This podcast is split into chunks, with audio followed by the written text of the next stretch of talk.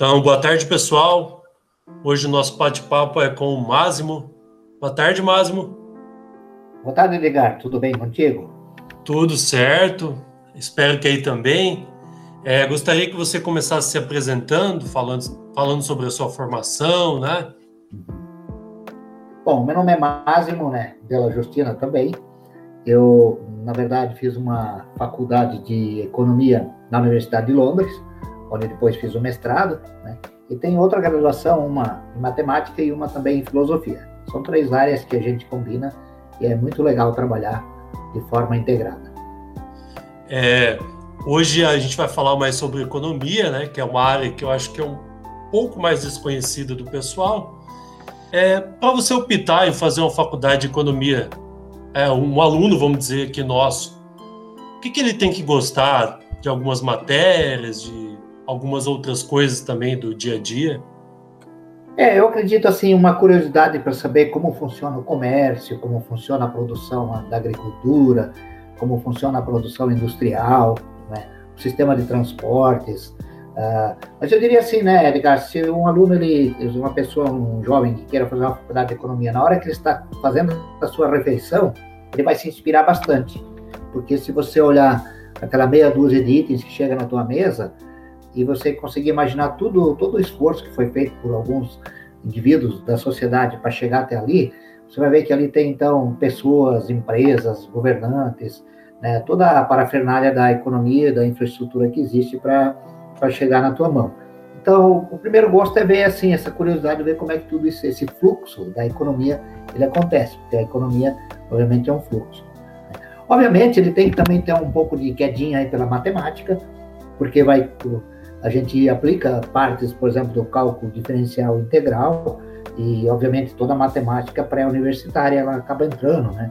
Funções, uh, você saber ler gráficos, saber fazer gráficos, fazer equação, função logarítmica, uh, toda a parte matemática ela entra e também, eu diria, uh, eu acredito que quem gosta de política, saber como a verdadeira política funciona, como é que o setor público e privado trabalham junto, ajuda e se alguém tem uma quedinha para gostar de ler pensadores, filosofia, também é outra dica que eu daria. É, o que, que o economista assim pode colaborar com a sociedade? É, o economista, na verdade, ele é uma pessoa que ele pode atuar, né, ah, amparando, dando recomendações, até fazendo consultoria para famílias, para empresas, para governantes, né, dando entrevista, por exemplo, na, na mídia, né, nos diversos meios de comunicação, para as pessoas uh, entenderem melhor a tomada de uma decisão. Então, o que, que o economista agrega? E também, obviamente, ele pode trabalhar em bancos, bolsas de valores, né? e também dar aulas, vamos dizer assim.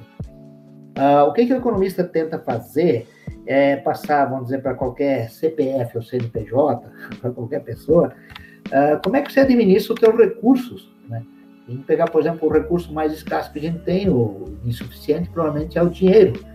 Mas uh, existe toda uma teoria de como o consumidor, uma pessoa, um indivíduo, lida com seu dinheiro, com suas vontades, fazer para comprar um apartamento, comprar uma casa, comprar uma moto, aplicar na poupança, uh, investir mais na educação.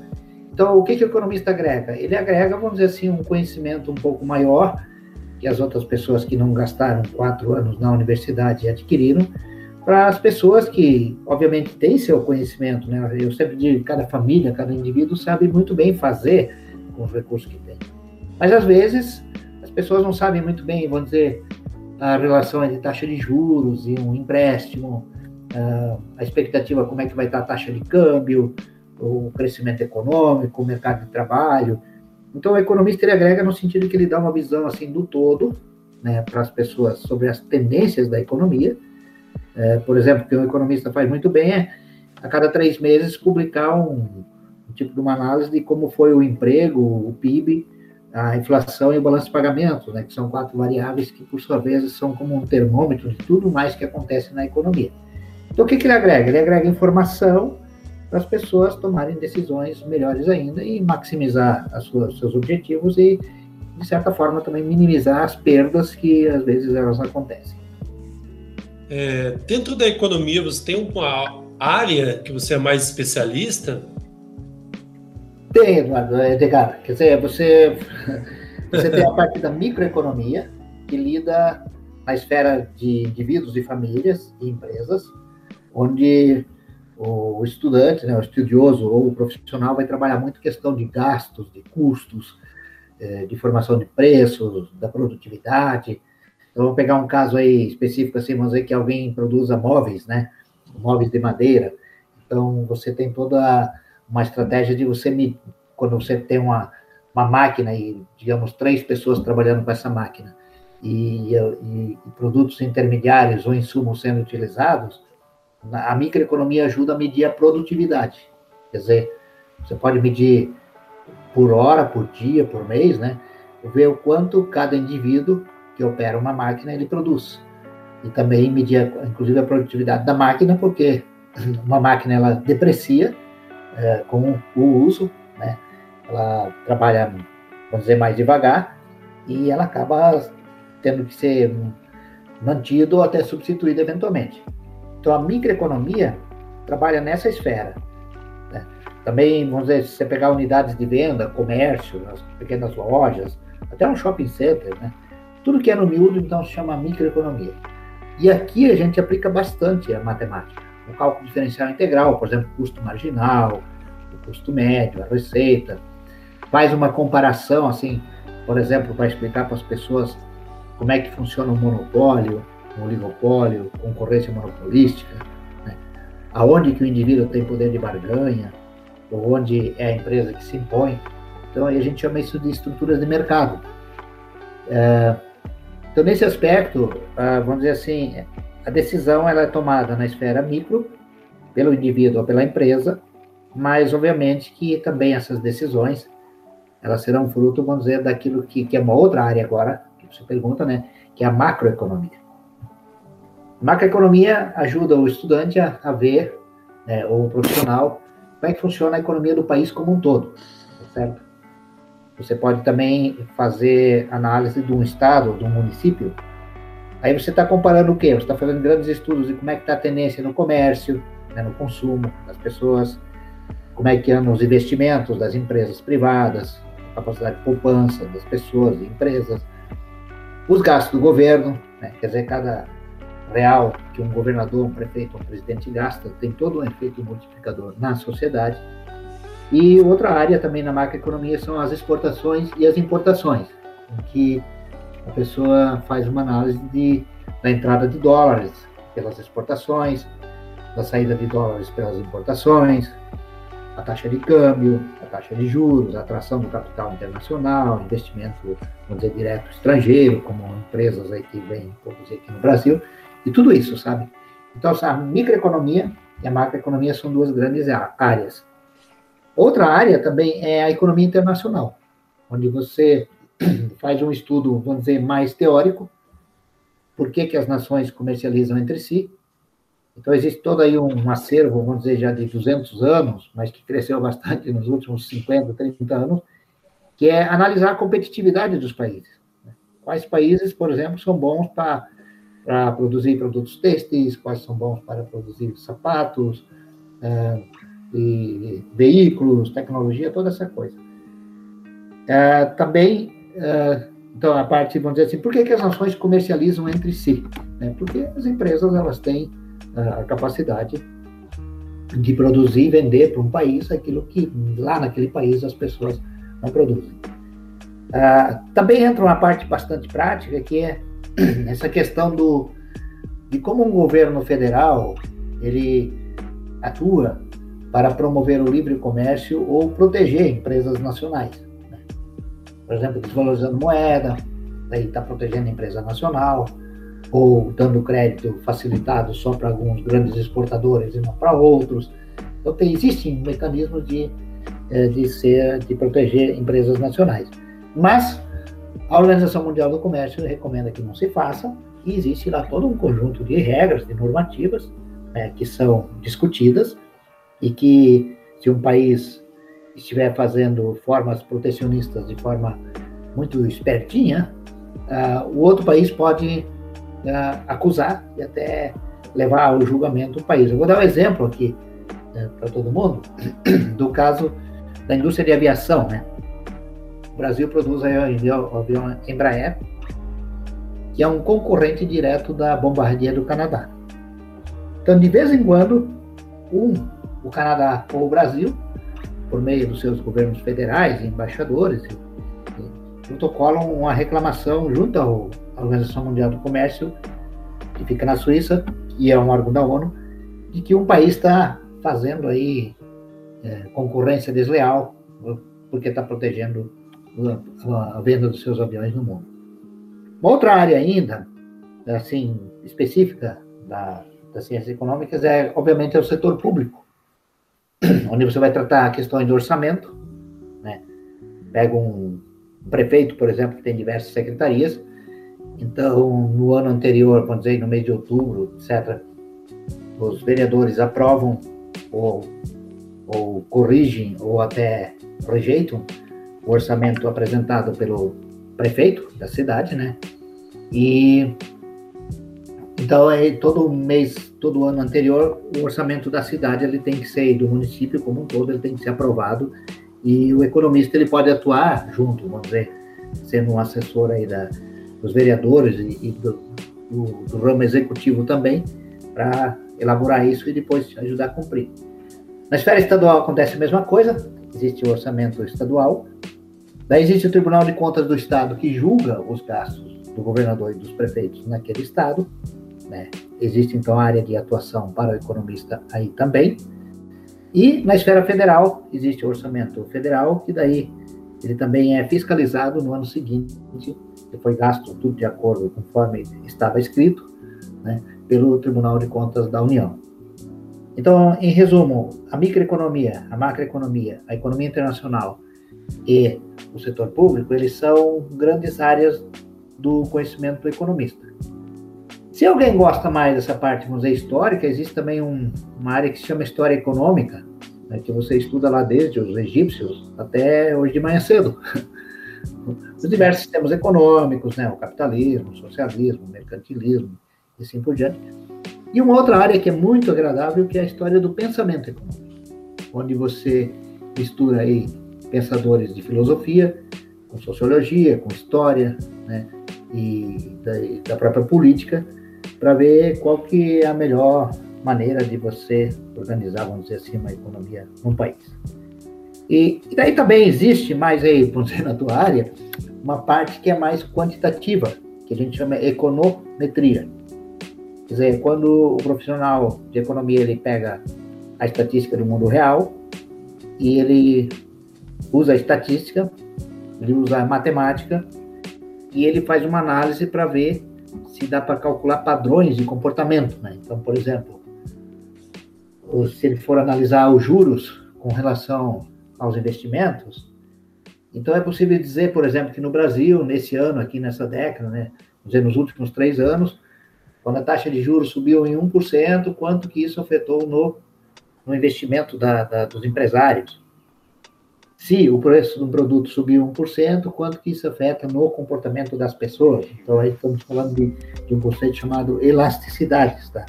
E, de certa forma, para concluir a, essa resposta, assim como na química você usa a matemática para fazer estudos de entropia e entalpia, que é uma situação de equilíbrio, né? que daí vai para uma situação dinâmica, desequilíbrio e um novo equilíbrio, também na economia existe isso, sabe? O, o preço pode mudar, a gente chama isso de inflação, o juro pode mudar, o câmbio pode mudar, e obviamente que todo mundo que vai tomar decisão baseado numa mudança de preço, de juro, ou de aluguel, ou de salários e coisas, ele também muda o seu comportamento. Então a econometria ele é meio desafiante porque você pega o comportamento das pessoas, que é praticamente psicologia, e com a ajuda da matemática você vai criar teoria econômica, por assim dizer. Sim. É uma parte que o pessoal foge mais porque é mais difícil. É, essa parte envolve um pouco a bolsa também, que o pessoal usa a parte psicológica, né? Isso, ela, ela, ela envolve, sabe? Porque a bolsa, como dizia o John Maynard Keynes, maior economista do século XX, a bolsa ela tem um comportamento meio parecido aos bichos do mato, sabe? E ele até pegou, para quem conhece, a história do cateto, o porco do mato, aquele que lá no Mato Grosso, quando levanta o rabo assim, né? Você tem que subir numa árvore, porque senão ele te mete os dentes, porque ele fica furioso. então, assim, existe muito essa coisa e você pode ver, né? Assim, as pessoas também podem ver que às vezes no Brasil você está numa tarde qualquer, daí fecha o dia, as pessoas falam, ah, a bolsa, de... a Ibovespa, né? O índice da Bolsa de Valores de São Paulo explodiu hoje, então atingiu tantos pontos. Daí tá, foi uma tarde qualquer, vamos dizer, do dia 22 de, de abril. Aí chega uma outra tarde qualquer, vamos dizer, dia 29, a Bolsa despenca. Né? Para que isso? Daí as pessoas ficam assim, principalmente o pessoal mais à esquerda, assim, em termos ideológicos, diz, ah, mas a Bolsa de Valores, o capitalismo, a economia é uma coisa maluca, porque um dia dispara, outro dia despenca e tal. É porque as expectativas aí, né, como você pergunta, elas, elas agem muito forte, sabe? As expectativas que são assim, é uma palavra que um presidente um ministro fala, é o avião de um, de um líder empresarial que cai, é um tanque de guerra lá do, do Iraque que vai para a fronteira, vamos dizer, do, da Síria, que daí vai movimentar o preço, por exemplo, do petróleo, movimenta o preço do ouro, é, movimenta o preço do boi, né, movimenta o preço da soja. É, então, assim, existem fatos reais que fazem com que a bolsa crie esse seu zigue-zague e existe bastante, vamos dizer assim, expectativas. E daí a matemática também é bem bastante utilizada. Existe essa questão de, vamos dizer, de derivativos, né? Onde você compra ações numa aposta que lá na frente o preço vai ser tal, sabe? Vamos dizer assim, vamos pegar uma linguagem que as pessoas vão entender bem. A soja está bombando, a gente está vendendo bastante soja. Mas vamos dizer que existe uma expectativa de que o preço da soja vai subir mais ainda. Então, eu espero que o, o preço da soja vai ser tal em 18 meses. Aí, vamos dizer, o Edgar me vende ações. Se, vamos dizer, se valorizou tanto que, que eu esperava, eu ganho. Se valorizou menos, daí você me cobra. Então, é os derivativos, aí se usa muito, ah, vamos dizer assim, às vezes até existe muito essa questão dos derivativos aí é meio esse é um mercado de alto risco porque as pessoas usam muitos algoritmos matemáticos sabe para fazer os cálculos. É muito da, da matemática aplicada da, da, engenharia econômica assim que entra e foge um pouco do mundo real. Então de fato aí as pessoas vamos dizer assim que têm dinheiro para ganhar e perder milhões elas elas ganham e perdem milhões porque elas têm é, o que perder, né? Mas o pequeno investidor, que é às vezes animado por um, uma notícia que ele leu numa revista qualquer, um valor econômico, que chega de última hora e não tem informação suficiente, esse acaba perdendo muito dinheiro, né? Porque ah, é, é tudo, vamos dizer assim, o cálculo é feito em cima dessas expectativas. É, uma dúvida que sempre bateu assim, eu até tentei já pesquisar e tal, e ainda, ainda tenho dúvida, e eu acho que talvez seja de alguns, é sobre a taxa básica de juro. Queria entender melhor, né, se você conseguir definir o que, que é, e também o que, que ela interfere na minha vida. Eu estou vendo o jornal, a taxa aumentou meio por cento. O que, que vai mudar para mim, vamos dizer assim? Tá bom. Sim, esse é um assunto bastante interessante. É um assunto bastante é, assim, é, desafiador é, que faz parte do que a gente chama de, de política monetária, né? ou do sistema monetário e financeiro nacional. Então, veja só, você, você pega, então, vamos falar de fluxos e de fluxo e de estoques aqui, né? as pessoas vão entender bem. O estoque de dinheiro que existe na economia, na verdade, como no Brasil agora, ele representa apenas 5% do PIB, tá? do Produto Interno Bruto. Então, eu vou dar um exemplo. Vamos supor que você produziu uma cadeira que você vai vender por 100 reais. O Banco Central não joga 100 reais no mercado, ele joga 5 reais. Que é o que representa essa cadeira. Por quê? Porque existe uma fórmula que calcula a velocidade de circulação da moeda. Quer dizer, se a gente fosse fazer um risquinho, uma marquinha, né, em cada nota de dinheiro que a gente pega, no fim iria faltar espaço, né, porque muita gente já pegou essa nota na mão. Então, isso se chama a velocidade de circulação da moeda. Então, no nosso caso específico, vou dar um exemplo aí do PIB, que uns dois anos atrás era 6 trilhões de, de, reais, né, o nosso produto interno bruto de 1 de janeiro a 31 de dezembro. O que, que acontece? Naquele ano, nós tínhamos 30 bilhões de reais em circulação. que é o estoque. Né? 6 trilhões de PIB e 300 bilhões de reais. Aí o que, que acontece? De cada um desses 300 bilhões de reais, o Banco Central ele mantém algumas notas no Banco Central e outras ele permite que o Bradesco, Itaú, Unibanco, Caixa Econômica, Banco do Brasil possam criar crédito. Então, vamos dizer lá que um estudante depositou 10 reais no banco. Aí o Banco Central vai dizer o seguinte: existe a taxa de depósito compulsório. Se a taxa de depósito compulsório que o banco exige, que o Banco Central exige que todos os bancos tenham que manter em caixa é 20%, então do depósito que um estudante fez, abriu uma conta bancária e depositou 10 reais. E o, Itaú vai poder passar adiante, vamos dizer, 88 reais e vai ter que reter dois em caixa toda noite. Né? Por quê? Porque se por um motivo o banco falir, daí existe depósitos para o Banco Central ressarcir o correntista, senão não haveria fé no sistema bancário. Então, uma vez que existe esse estoque de moeda que eu lhe falei, de 300 bilhões, vamos dizer, sobre 6 trilhões de reais de PIB, o depósito compulsório é uma maneira, então, do Banco Central controlar esse fluxo de dinheiro em poder do público. Uma outra normativa que existe é, é, vamos dizer, permitir que um banco cobre taxa de juro interbancário do outro. Eu vou fazer aqui uma simulação. Vamos dizer que hoje, nesse dia, né, você me pagou uma conta e no banco, vamos dizer lá, no Itaú, onde você tem conta, ele teve mais débitos do que créditos pelos correntistas. E no meu banco teve mais créditos. Então, o que, que acontece? Se o teu banco não conseguir manter esse depósito compulsório de 20%, ele vai ter que emprestar do banco concorrente para ter em caixa. Então você pode me perguntar, mas por que emprestar do banco concorrente e não do Banco Central? É justamente para forçar a responsabilidade para os bancos não ficar dando crédito a rodo aí para né, uh, criar um risco na economia. E uma terceira iniciativa que existe pelo Banco Central para controlar esse fluxo de moeda no poder público é o próprio banco fazer, né, o próprio Banco Central fazer operações de mercado aberto. O banco pode comprar títulos públicos do governo federal, ele pode emprestar dinheiro para o governo federal. Então, vou dizer assim: o Banco Central comprou um título do governo, ele deu dinheiro para o governo gastar, né, deu não, ele emprestou, e ficou com um papel na mão lá na frente ele pode resgatar. Para resumir, então você tem esse estoque de moeda, que são esses 300 bilhões. Desses, um percentual tem que ficar sempre retido nos bancos e no Banco Central. Né?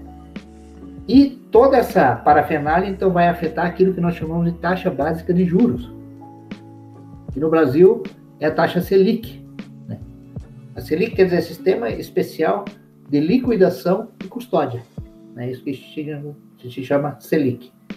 Ora, você pergunta, né, então, o que, que isso afeta na minha vida? Na verdade, Edgar e outros, a taxa básica de juro ela é uma referência quando você quer fazer um empréstimo, ou quando você quer renegociar uma dívida, ou quando, vamos dizer, um grande empresário toma dinheiro emprestado do BNDES, para contratos. Mas na vida privada, sabe, essa taxa Selic, que agora está aí em menos de 2%, as pessoas pouco usam, sabe?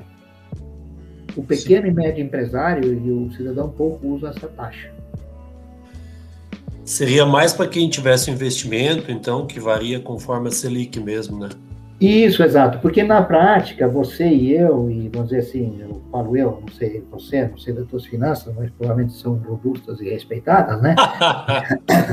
mas Assim, eu sou muito miudinho para usar taxa Selic. Eu, quando eu vou fazer um empréstimo, vou fazer qualquer coisa, o meu banco vai cobrar de 20% a 120% ao ano, não 2%. Verdade. Então assim, para ficar claro na mente das pessoas, a taxa Selic, a taxa básica de juros, é essa taxa que é o reflexo da, do controle do dinheiro que o Banco Central tem junto com qualquer banco, seja ele público ou privado. Mas que na prática, poucos usam, e daí tem a outra taxa, que é a taxa de longo prazo, que é aquela do BNDES, que é menor ainda do que a da taxa do Banco Central, que na verdade é subsidiada, é o Tesouro que reembolsa os bancos. Né? Então o Brasil ele tem assim, só para ficar claro, ele tem a taxa de longo prazo, que é para grandes empréstimos aí, para empresários que tomam dinheiro do BNDES, para ampliar sua produção, né? Uma coisa muito válida, não estamos criticando, que ajuda a economia a crescer e tudo. Então tem a, a taxa de longo prazo, tem a taxa básica de juros e tem a taxa praticada no mercado. Né? Na verdade, o que influencia a nossa vida é mais a taxa de mercado, né? que é vai de 20% a 120%, que é utilizada, por exemplo, quando as pessoas compram lá na CIA ou em qualquer loja um produto no cartão de crédito. Né? Quando você usa o hum. cartão de crédito, então se usa, em alguns casos, chega até mais de 300%. Uma coisa que efetivamente ela, então, a taxa básica de juros afeta na nossa vida é que ela, quando a taxa básica de juros sobe ou baixa, ela afeta a taxa de câmbio, né? a quantia de dólar de reais que a gente precisa para comprar um dólar. Então, se a taxa Selic ela afeta a taxa de câmbio, a taxa de câmbio afeta exportações e importações. E aí, se a taxa de câmbio se valorizar, qualquer coisa que a gente importa, por exemplo, parte do petróleo que a gente consome, os veículos importados, ou insumos para agricultura, né, como fosfato, ureia e outras coisas, que a gente usa para fazer daí fertilizante, aí se a taxa de juros, por exemplo, se a taxa básica ela cai, o real ele desvaloriza, o dólar vai embora. E quando o real desvaloriza, você precisa mais reais para comprar o dólar, as importações dos insumos agrícolas sobem. E lá na frente, digamos, 18 meses, 24 meses depois, vai refletir no aumento do preço do, dos alimentos, que é a inflação. Então, sim, daí ela afeta de forma direta, mas não de forma imediata. Por isso que o Banco Central ele tem que ser muito cuidadoso na hora que ele muda a taxa Selic, porque ele causa esse efeito, vamos dizer, indireto, de médio prazo, no consumidor, no poupador, no industrial e tudo mais. É, e, e, como você já começou a falar sobre isso, mas é uma curiosidade também, como que valoriza e desvaloriza a moeda? Tipo o dólar que andou valorizando bastante faz uns é. anos já em relação ao real, né? Isso, aqui daí, assim, aqui é uma questão de semântica, né, e também de análise de causas e efeitos, que é o papel de um economista. O economista, ele tem que, ele trabalha com variáveis, né, como você bem sabe. Daí ele tem que ver qual que é a variável dependente e qual que é a variável independente. Então, nesse caso, a taxa de câmbio, na maioria das vezes, é uma variável independente. Quer dizer, ela mudou porque outras variáveis mudaram. Né? Então, na maioria das vezes, existe até uma certa confusão na mente das pessoas, e até de jornalistas e respeitados, que não têm necessariamente obrigação de entender a economia como uma ciência mais profunda. Mas existe um pouco de confusão se foi o real que desvalorizou ou se foi o dólar que valorizou. Né? Sim. E assim, infelizmente, na maior parte das vezes é o real que se desvaloriza e não o dólar que se valoriza. Porque assim, né, pegar só para você lembrar, os Estados Unidos, como eles usam o dólar americano, obviamente, e como o dólar americano, junto com a libra esterlina, junto com o euro e junto com o iene japonês, eles são as quatro moedas que são usadas para o comércio internacional. Né? Dizer, em qualquer metro quadrado do mundo, se alguém vai comprar uma coisa importada aqui do Brasil, o brasileiro vai aceitar qualquer uma dessas quatro moedas. O dólar, ele se valoriza e desvaloriza na medida em que a economia americana, ela também tem o seu sobe e desce. Né? As suas exportações, os pagamentos, a sua atração, vamos dizer, lá de aplicações na Bolsa de Valores de Nova York, que já se sabe qual vai ser a média. Às vezes dispara, às vezes dá uma quedinha também, mas dias depois já se corrige. E uma coisa para se ter em mente é que possivelmente de cada 2 dólares que o Banco Central americano ele imprime, baseado naquela conversa que a gente fez antes do estoque da moeda, né, e daí do fluxo, de cada 2 dólares americanos tem um que nunca entra nos Estados Unidos, ele só fica rodando no mundo. Nossa. Então, Daí o que, que acontece? Se esse dólar nunca entra nos Estados Unidos e fica rodando o mundo, então ele não afeta o valor do dólar. Então o valor do dólar é estável. Na verdade, daí o que, que acontece? São problemas, né, ou erros, ou desacertos, ou brigas políticas e coisas do país, que daí tiram o, a confiança do investidor internacional do Brasil, e essa pessoa tira o dólar daqui, ou o brasileiro que perde a confiança e compra dólar e manda o dólar para fora, que vai, então, afetar bastante a nossa taxa de câmbio. Então, nesse caso, é, vamos dizer, é mais o dólar, o real que se desvaloriza do que o dólar que se valoriza, como a gente tem visto nos últimos anos. E, qual, e quais são as possíveis consequências de uma moeda fraca? Moeda fraca, a primeira consequência é a inflação, né? Porque você tem que gastar mais reais para comprar o, a mesma quantia. Então, vou voltar ao exemplo lá que eu dava uh, do fosfato, da ureia e outros insumos, produtos químicos aí, que a gente importa do Brasil para fazer fertilizante. Então, vamos dizer assim, embarcou lá na Romênia uma carga de, de fosfato por um dólar. Essa carga de fosfato a gente comprou, então, por um dólar, que vai ser é, R$ reais e vamos arredondar a taxa de câmbio. Né? Então, quando ele chega aqui no porto, eu paguei R$ reais e Se porventura a, a taxa de câmbio for para 6, e o, lá na Romênia eles ainda me vendem por um dólar, eu vou ter que desembolsar seis reais para pagar essa carga. Quer dizer, são 50 centavos a mais. De onde que vem esses 50 centavos? E 50 centavos a economia tem que produzir. Sim. E se ela não produz, existe uma tentação muito grande, que é uma tentação e uma prática aqui no Brasil, do presidente da República pedir para o presidente do Banco Central imprimir uns um, um 50 centavos. Se esses 50 centavos eles são impressos do nada, que não representa aqueles 5% da produção que eu falei antes, né, baseado no valor da cadeira de 100 reais, por exemplo, então esses 50 centavos ele vai ficar circulando e a população vai achar que tem mais dinheiro que a economia está crescendo. Aí sabe o que o comerciante faz? O comerciante aumenta os preços. Né? O comerciante, vamos dizer assim, até o, o próprio agricultor, que pagou mais para o seu adubo, para o seu fertilizante, ele vai ter que repassar esse, esse, esse valor na hora que ele vende para o atacadista, né, para a Ceasa, para outros, e, e, o atacadista vai passar. Então, cai lá na ponta, vamos dizer assim, para ser bem simples, o preço, a, a perda do valor do real perante o dólar, uma desvalorização, ela significa aumento no preço da batatinha, do chuchu, do tomate, da carne e outras coisas. Quer dizer, ela cria a inflação. Então, esse é o efeito mais imediato. O outro efeito seria, então, dado que a inflação aparece, o Banco Central tem que aumentar a taxa de juros para daí abafar aquelas pessoas que consomem no crediário, né? para eles ficarem desencorajados de usar o cartão de crédito. E quando a taxa de juros sobe, daí cai o consumo, cai os investimentos e cai o PIB. Então, de imediato, ou vamos dizer, de 6 a 12 a 18 meses você colhe inflação, e nesse mesmo período, ou dois anos, dois anos e meio depois, você colhe recessão. Tá? Então é bom ter políticas de juros, política cambial, política de controle de preços estável, porque senão a economia paga o seu preço né, em forma de, de, de inflação e de recessão, que são os dois piores cenários, como a gente está verificando agora, mas aí é por causa da pandemia, mas o pior cenário, só para concluir a resposta, para um economista, é você ter o que a gente chama de estagflação, quer dizer, estagnação econômica com preço subindo, né, com inflação.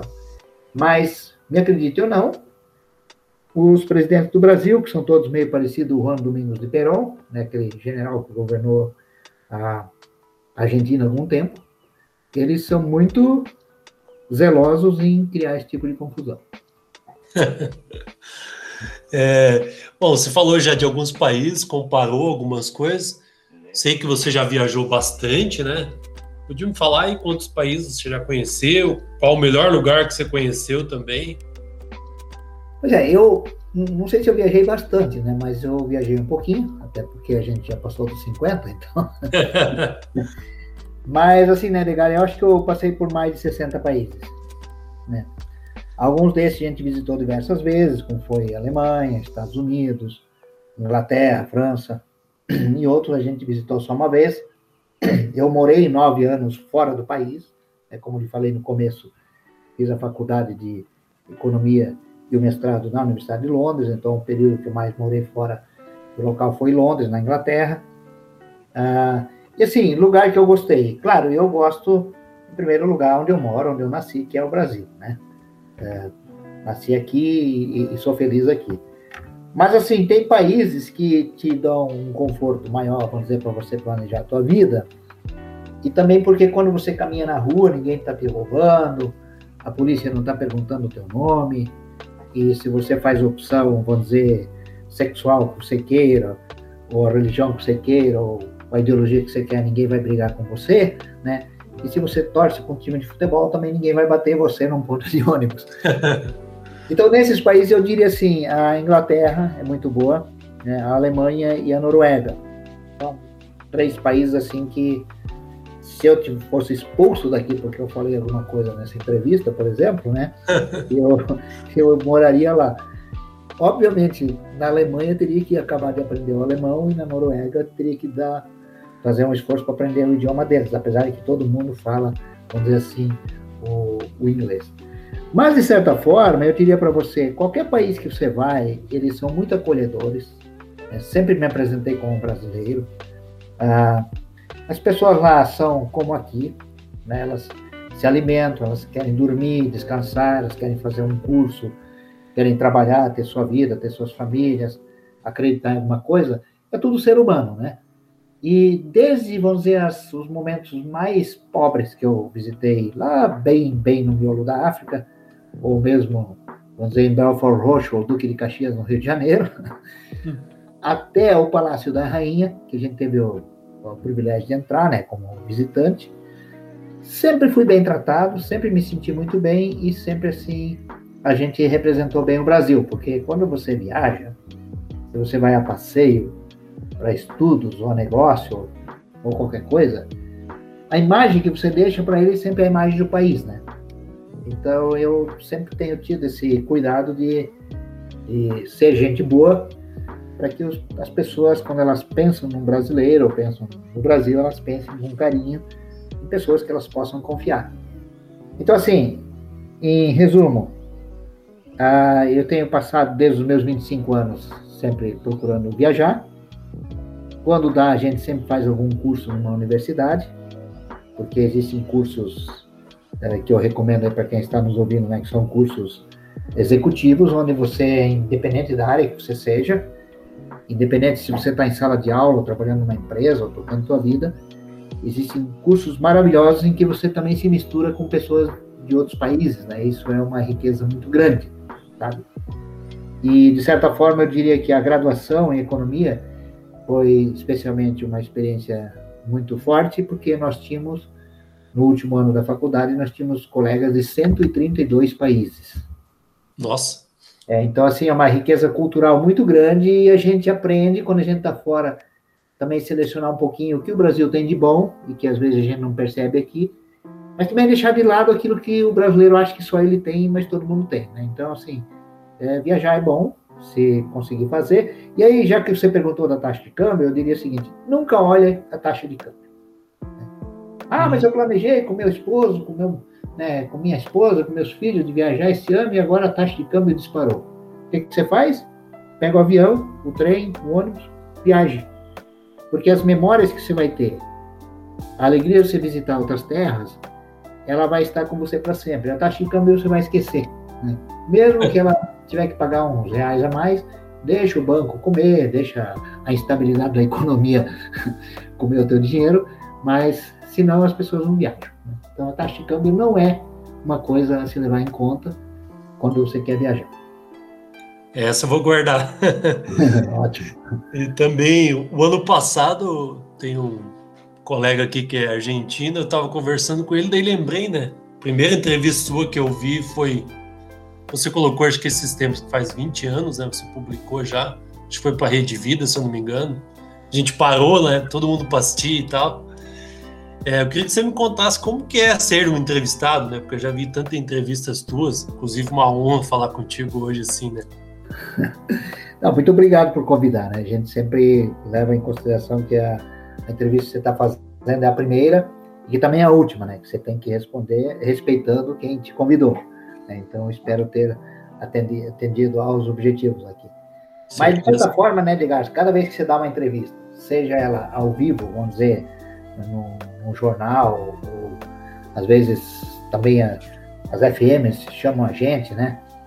Ou, ou, seja, gravado, eu sempre tenho aquela sensação num piar de 10 anos que está fazendo o exame para a primeira comunhão, sabe? Que tem lá alguém fazendo pergunta lá na frente e você, tipo, você tem que passar no teste. então, assim, sempre é um desafio, né? sempre é um desafio a gente responder, mas uh, posso te dizer também que a gente tem sido muito privilegiado e desde 2001, quando a Argentina estava no, no auge da sua crise, né, é, a gente tem sido muito procurado para falar. E sempre é economia e sempre é política. Mas assim, de certa forma, né, Edgar, nunca é quando as coisas estão normais, sabe? O pessoal só me procura quando tem encrenca, quando tem coisa complexa, e daí a gente tem que achar, vamos dizer, uma causa e prever um efeito e achar um culpado e assim mais, né? Mas, de certa forma, eu diria para você, é, como é ser entrevistado. Eu acredito que se você utilizar o conhecimento, né, que ele é, ele é fundamentado, em primeiro lugar, você trabalha princípios, né? você não fica, vamos dizer assim, uh, culpando pessoas e situações. No caso da economia, você não fica só falando de taxas e variação, porque a taxa, ela, a taxa de juros é um, um dia um, é uma coisa, daqui dois anos é outra, a inflação é, é uma taxa, o desemprego é outra taxa, a bolsa de valores é um ritmo, é outro. Mas nas, nas entrevistas, a gente sempre procura, então, fazer o quê? Falar com fundamentação, falar de princípios, tentar esclarecer aquilo que talvez né, não é do conhecimento para todo mundo, e por outro lado, também ser cuidadoso nas palavras, porque o desafio é você, por exemplo, explicar alguma coisa para um cobrador de ônibus, que é uma pessoa mais simples na nossa sociedade, que faz um trabalho muito bonito, né? mas não tem necessariamente um, um grau escolar, às vezes que um professor universitário tem. Então, cuidado sempre assim, é explicar de maneira que um cobrador de ônibus possa entender, mais que um doutor na tua área possa olhar e dizer, não falou bobagem. Porque eu acredito que quando as pessoas procuram para uma entrevista, né, como é o caso agora, é, é para agregar alguma coisa. Né? Então a gente, a gente tem esse cuidado de deixar a ideologia de lado, as convicções políticas e de outra natureza de lado, porque não é uma opinião subjetiva, ela é uma opinião, vamos dizer assim, fundamentada no conhecimento, na valorização da ciência, e a gente muito bem sabe né, que o conhecimento ele tem uma fundamentação científica, pode ter uma fundamentação filosófica, que é mais baseada na lógica, né? Tem uma fundamentação também que pode ser religiosa, que é baseada na fé perante o mistério, e estamos falando de arte, de arquitetura e teatro e música baseado no conceito do belo. E a gente respeita todas essas formas de conhecimento, e também quando se vê limitado, a gente, a gente diz que não sabe responder. Eu já respondi ao vivo perguntas que o repórter ficou surpreso. Eu falei, eu não sei a resposta, eu não tenho, fico devendo, confesso minha ignorância em público. Então, ser entrevistado é, eu diria, é um privilégio. É, é assim, é batata quente, é, é bastante desafiador, mas sempre é um privilégio quando as pessoas procuram. Ah, muito obrigado, viu, Márcio, de coração mesmo para a entrevista. Se quiser deixar mais algumas considerações. Eu assim, te agradeço, né, Edgar, essa, essa oportunidade, tá? Mas só deixar uma palavra aí de, de conforto para todo mundo, né? Sempre acredite em você, né? É, pegando o exemplo da geometria analítica, você tem que acertar a direção e daí você vai trabalhando a velocidade e a aceleração. Né? Então a gente tem que ter, é, todo mundo tem direito de ter sonhos, de ter projetos de vida e nunca pense, né? Principalmente para quem é estudante ou mais jovem, nunca pense que um, um sonho que você tem, um objetivo, ele está fora do teu alcance. Não, não importa. Não importa o dinheiro que você tem, o lugar que você vive, a família que você veio, o país que você mora, né? É, mantenha o foco. Se você quer chegar em algum lugar, é você que vai chegar lá e o privilégio é teu e o esforço é teu também. Então acredite em você sempre, tá? Sempre, sempre. Oh, obrigado. É, bom, vou esperar soltar Aconteceu mais uma bomba, então, para te chamar de novo para entrevista, né? oh, gostei demais aí. Valeu. Até uma próxima, Márcio. Muito obrigado. Boa tarde, boa tarde a você e a todos.